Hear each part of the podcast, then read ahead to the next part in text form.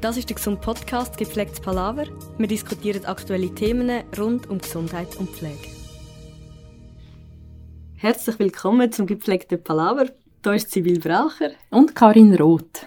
Und wir haben auch heute wieder einen Gast bei uns und das ist Lia Brühweiler von der Patientensicherheit Schweiz. Herzlich willkommen, Lia. Danke vielmals für die Einladung in das spannende Format.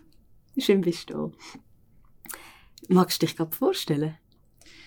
Ich bin Apothekerin, klinische Apothekerin. Ähm, das heißt, ich habe eine Fachweiterbildung gemacht, ähm, wo ich bei der Pflege und mit der Ärzten auf Visite bin und äh, auch beraten habe zu der richtigen Medikamentenwahl.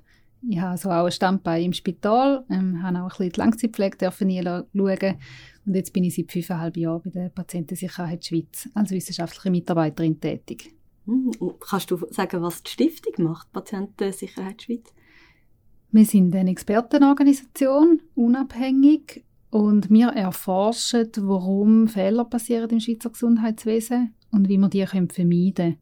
Ähm, das sind einerseits äh, ein bisschen forschungsorientiertere Projekte, aber andererseits machen wir auch Projekte, die sehr praxisnah sein sollen, wo wir eben Massnahmen probieren, in die Praxis zu bringen und die möglichst umsetzbar gestalten, damit Patientensicherheit in der Schweiz kann gefördert werden Und was genau machst du für die Stiftung?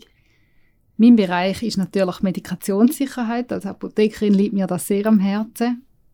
Und ich habe verschiedene Projekte dürfen kennenlernen und jetzt habe ich auch dürfen das Room of Horrors Projekt leiten, wo es darum gegangen ist, den Room of Horrors noch für öffentliche Apotheken zu adaptieren. Kannst du uns äh, ein bisschen näher erzählen, was ein Room of Horrors ist oder was man sich darunter muss vorstellen? Also ist das wie ein Horrorszenario oder was ist denn der Raum?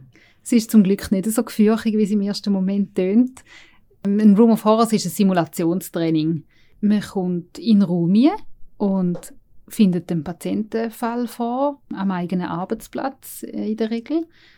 Und dort drin sind Fehler und Gefahren versteckt, wo eben schon ein rechter Horror sein können, wie man sich vorstellt, was da alles könnte für den Patienten ja, dabei rauskommen. Wenn ich jetzt Teilnehmerin bin bei so einem Room of Horrors, was erwartet mich da? Wie sieht das aus? Du wirst eingeladen von deiner Vorgesetzten zum Beispiel äh, oder von einer Weiterzubild oder Weiterbildnerin. Du wirst begrüßt, kommst eine Instruktion über, wo dir sagt, was du da wirst vorfinden, was deine Aufgabe ist in dem Room of Horrors und nachher geht es eigentlich los mit der Fehlersuche. Also du kommst in einen Raum ein, wo du eine Alltagssituation antriffst, wo bei dir am Arbeitsplatz vielleicht sogar inszeniert ist. Also da kann sein in einem Spital ein Patientenzimmer, wo, wo ein Patient im Bett liegt. Da kann in einer Hausarztpraxis ein, ein Patient sein, ein ratsuchender Patient, der gerade am, am Tresen steht und ein Medikament will beziehen und deine Aufgabe ist es nachher, entweder allein oder auch mit dem Team zusammen in dem Raum verschiedene Fehler und Gefahren zu entdecken, die da versteckt sind. Und da macht man in einer vorgegebenen Zeit.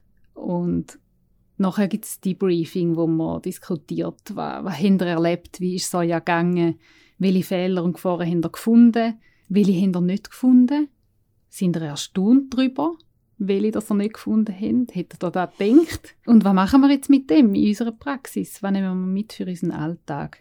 Und dann ist eigentlich das Room of Horrors Training abgeschlossen. Also es, es gibt eine Instruktion, man geht auf Fehlersuche und diskutiert das nachher abschließend. Das heißt, aus dem Debriefing gibt es eigentlich verschiedene Learnings, die man nachher dann mitnehmen kann, wieder in die Praxis und hoffentlich nachher dann eben die Horrorszenarien kann vermeiden. Genau, da wäre wünschenswert, dass man etwas mit, mit kann nehmen, weil ich glaube, die Sensibilisierung allein von den Fachpersonen ist ein Teil, wo wichtig ist, aber ein anderer Teil ist, dass man auch nachher etwas konkret verbessert in der Patientenversorgung, also dass man auch systemische Maßnahmen trifft und nicht einfach nur auf Schulungen, Sensibilisierungen und, und Ermahnungen oder Arbeitsvorschriften fokussiert, sondern zum Beispiel auch sich fragt, gibt es Fehler, die wir könnten vermeiden wenn wir unser KISS anpassen? Du hast gerade gesagt, man kann da entweder allein kommen oder als Team. Ähm, ist es auch möglich, als interprofessionelles Team kommen? Oder hast du schon Erfahrungen gemacht, auch mit interprofessionellen Teams? Unbedingt als interprofessionelles Team kommen, das ist äh, fast am wertvollsten. Wir haben zum Beispiel auch gemerkt, dass interprofessionelle Teams mehr Fehler und Gefahren können entdecken als monoprofessionelle Teams. Das hat sich in mehreren Settings auch bestätigt. Es macht auch Sinn, dass der interprofessionelle Team ähm, vielleicht aus solchen Fachpersonen zusammengesetzt sind, die auch im Alltag zusammenarbeiten. Oder gerade, ja. Pflege und Ärztinnen zum Beispiel. Weil dann kann man auch ableiten, was können wir aus dem Training zusammen in die Praxis nehmen. Also wie kann die interprofessionelle Zusammenarbeit im, im Alltag anders gestaltet werden oder wie, wie wertvoll kann sie eben sein? Könnte jetzt das auch sein im Langzeitbereich beispielsweise, wo man jetzt vielleicht weniger näher mit dem Arzt gerade zu tun hat, aber vielleicht viel näher noch mit dem Hotellerie oder Reinigungspersonal zusammenarbeitet, dass das auch könnte wertvoll sein Ja, genau. Also Interprofessionalität kann man da sehr kreativ denken oder sehr weit denken. Es es muss nicht nur immer Pflege- und Ärzteschaft sein, auch eben die Hotellerie, Reinigungsfachpersonen, Logistiker, Physiotherapeuten, Direktion, also da dürfen alle in so einen Room of Horrors kommen. Ja. Wichtig ist dort sicher, dass das Szenario, wo man darstellt und der Fall, wo man inszeniert, auch passt zu der Zielgruppe. Also es macht keinen Sinn, wenn ich einen Patientenfall inszeniere und Physiotherapeuten dazu einladen und aber der Patient, der im Patientenbett liegt, hat gar kein Physio-Thema und auch keine Physio-Verordnung, dann ist das für Physiotherapeuten jetzt zum Beispiel nicht so spannend. Und andersrum denkt, wenn man jetzt zum Beispiel die Hotellerie oder die Reinigung will einbeziehen, dann macht es Sinn, dass man auch für die ganz spezifische Fehler und Gefahren einbaut, die die finden können. Es macht ihnen mehr Spaß einerseits, weil sie ein Erfolgserlebnis haben, wenn sie etwas finden. Und der Lerneffekt ist sicher auch größer. Und da heißt auch noch weiter denkt, dass man die Fälle, wo man inszeniert, auch interprofessionell zusammenstellen soll. Oder dass eben auch jemand von der Physiotherapie kann Fehler einbauen kann. Das hat äh, auch Auswirkungen für Betrieb oder wer auch immer den Room Horrors inszeniert oder organisiert. Also da würde ich mal, wie du gesagt hast, www.patientensicherheit.ch gehen, würde dort das Manual abladen und dann einen Fall auslesen, kann ihn auch anpassen auf Bedürfnisse von unserem Betrieb zum Beispiel. Ja, sehr gern. Also es kommt vielleicht auch darauf an, wie, wie fest dass man sich da gerade will ähm, reinstürzen. Mhm. Wenn man unsere Materialien verwendet, dann, dann soll der Einstieg auch möglichst einfach sein, dass man einfach mal das kann mhm. nehmen kann, was man was man vorfindet und das auch mal ausprobieren. Und dann kann man auch bei einer zweiten Dur Durchführung ein Jahr später beispielsweise oder mit einer anderen Zielgruppe das Ganze nochmal testen. Man kann sehr gut einerseits die Fälle anpassen, indem man Fehler einbaut oder Gefahren einbaut, die im eigenen Haus gerade relevant sind, wo man vielleicht gesehen hat, dass die in den Tiersmeldungen viel vorkommen sind. Oder wenn man in einem Spital oder in einem Heim ein spezielles Fokusthema hat in einem Kalenderjahr, dann kann man dort ähm, noch etwas einbauen. Oder sonst kann man natürlich auch die Szenarien, die man hat, die wir anbieten, adaptieren aufs eigene Haus, aber ganz im Kleinen. Zum Beispiel, dass man eine Verordnung halt ins eigene KISS überträgt, wenn man selber mit dem KISS schafft. Weiß man etwas, was für Auswirkungen denn so Room of Horrors haben?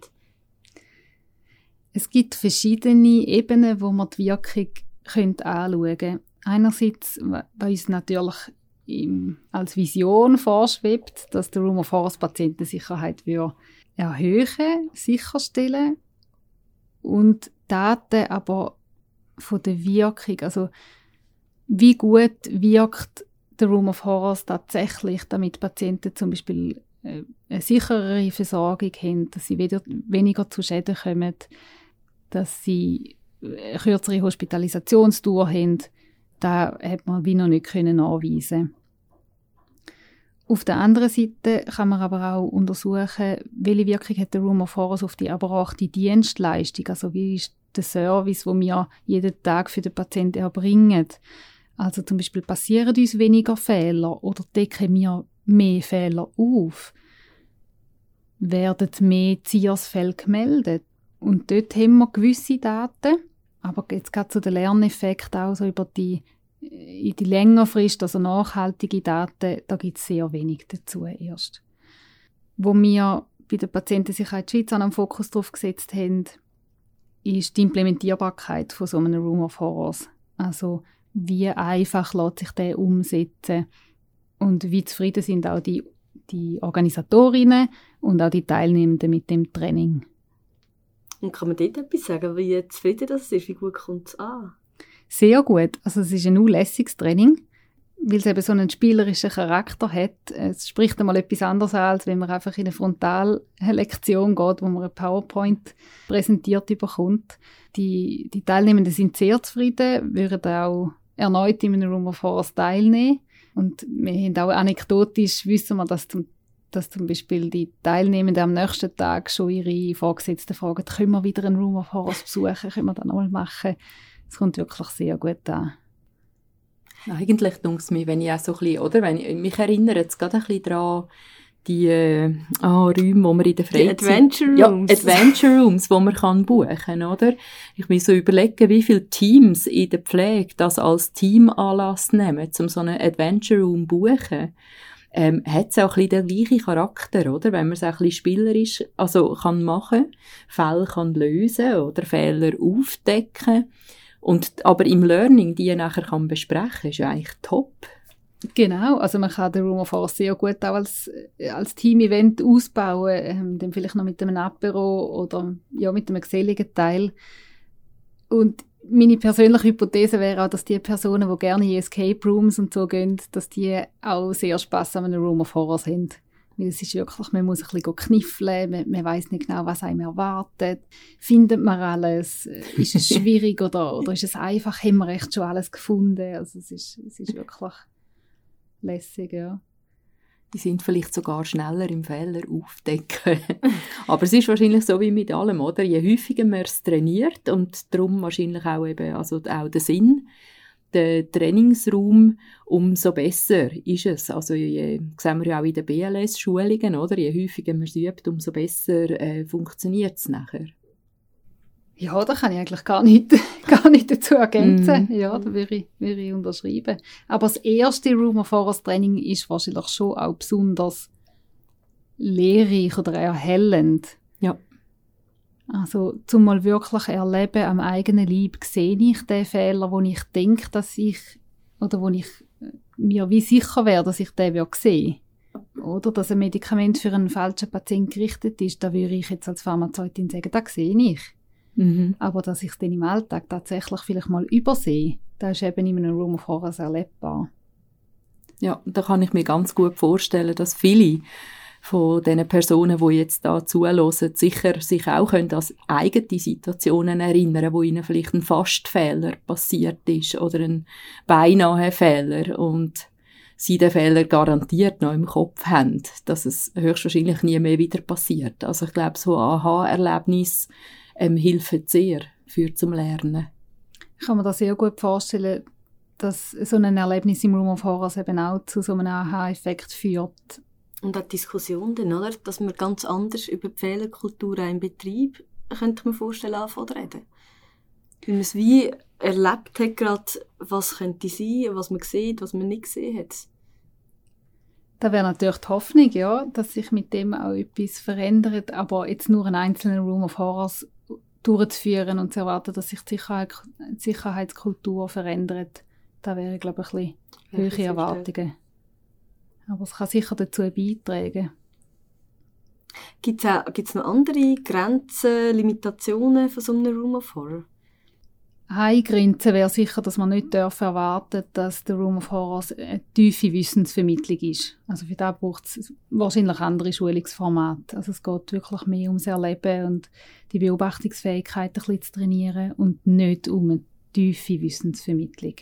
Klar tut man die Fehler, die man versteckt hat und wo man dann hoffentlich auch gefunden hat, zusammen diskutieren. Es gibt vielleicht auch Teilnehmende, die, die nicht sofort sehen, was da dran falsch ist und wie es eigentlich müsste richtig sein müsste. kann, ja, das kann zu Diskussionen führen und da braucht es auch eine Auflösung und vielleicht auch eine Diskussion dann.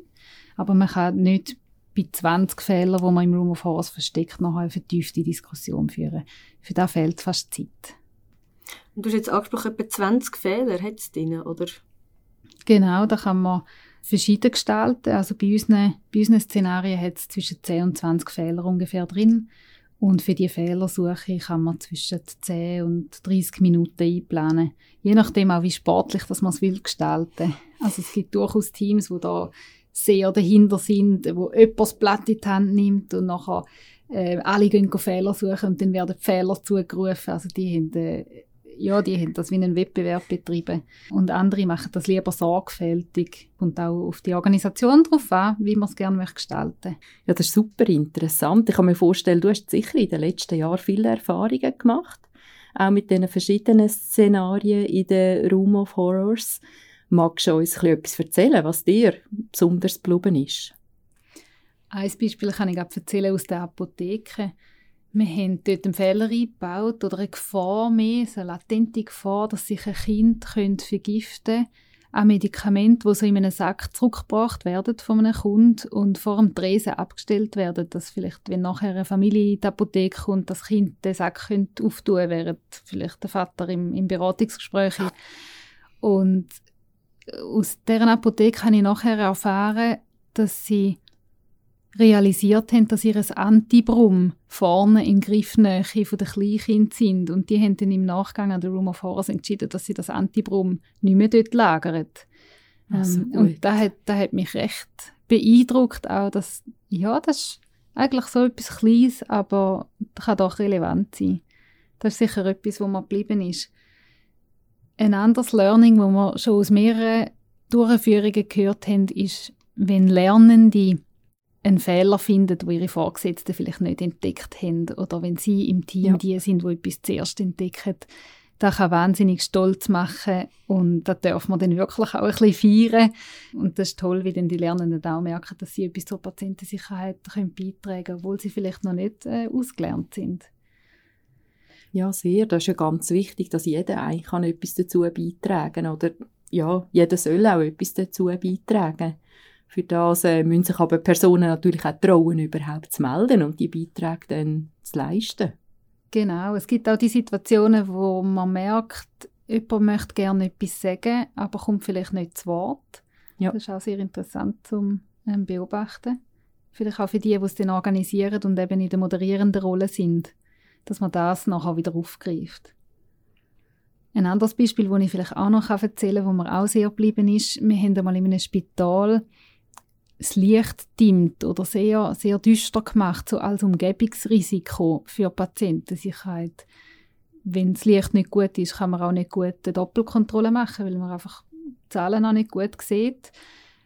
Und es ist ganz eindrücklich gewesen, dass eine Gruppe in Raum kam, ich war schon drin gewesen, ähm, und da hat sofort jemand gesagt, hey, da ist dunkel und hat sofort das Licht angeschaltet.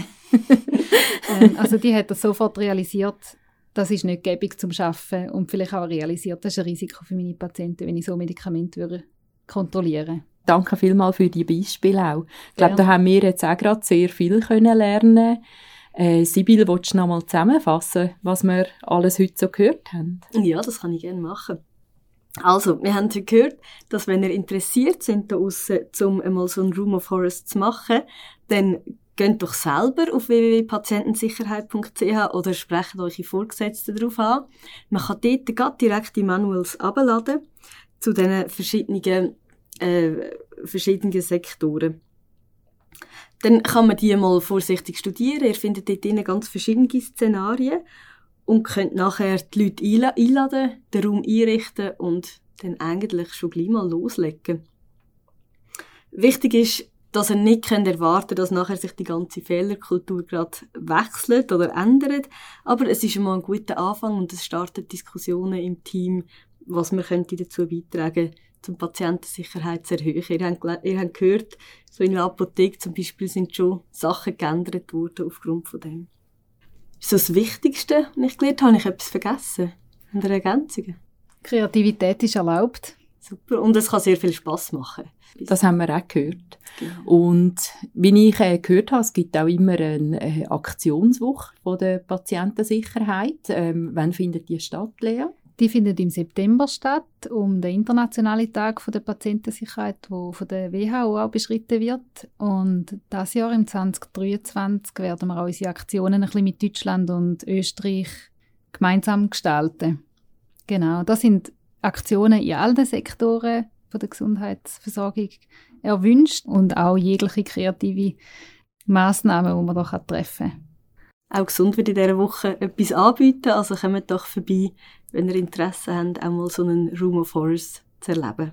Ja, dann danke mir vielmals fürs Zulassen. Danke dir, Lea, ganz herzlich, dass du da bist. Danke vielmals fürs Kommen. Merci vielmals. Tschüss zusammen.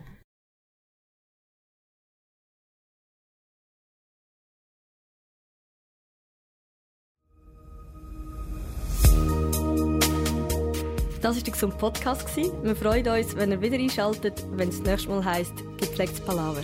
Habt Sorge und bleibt gesund.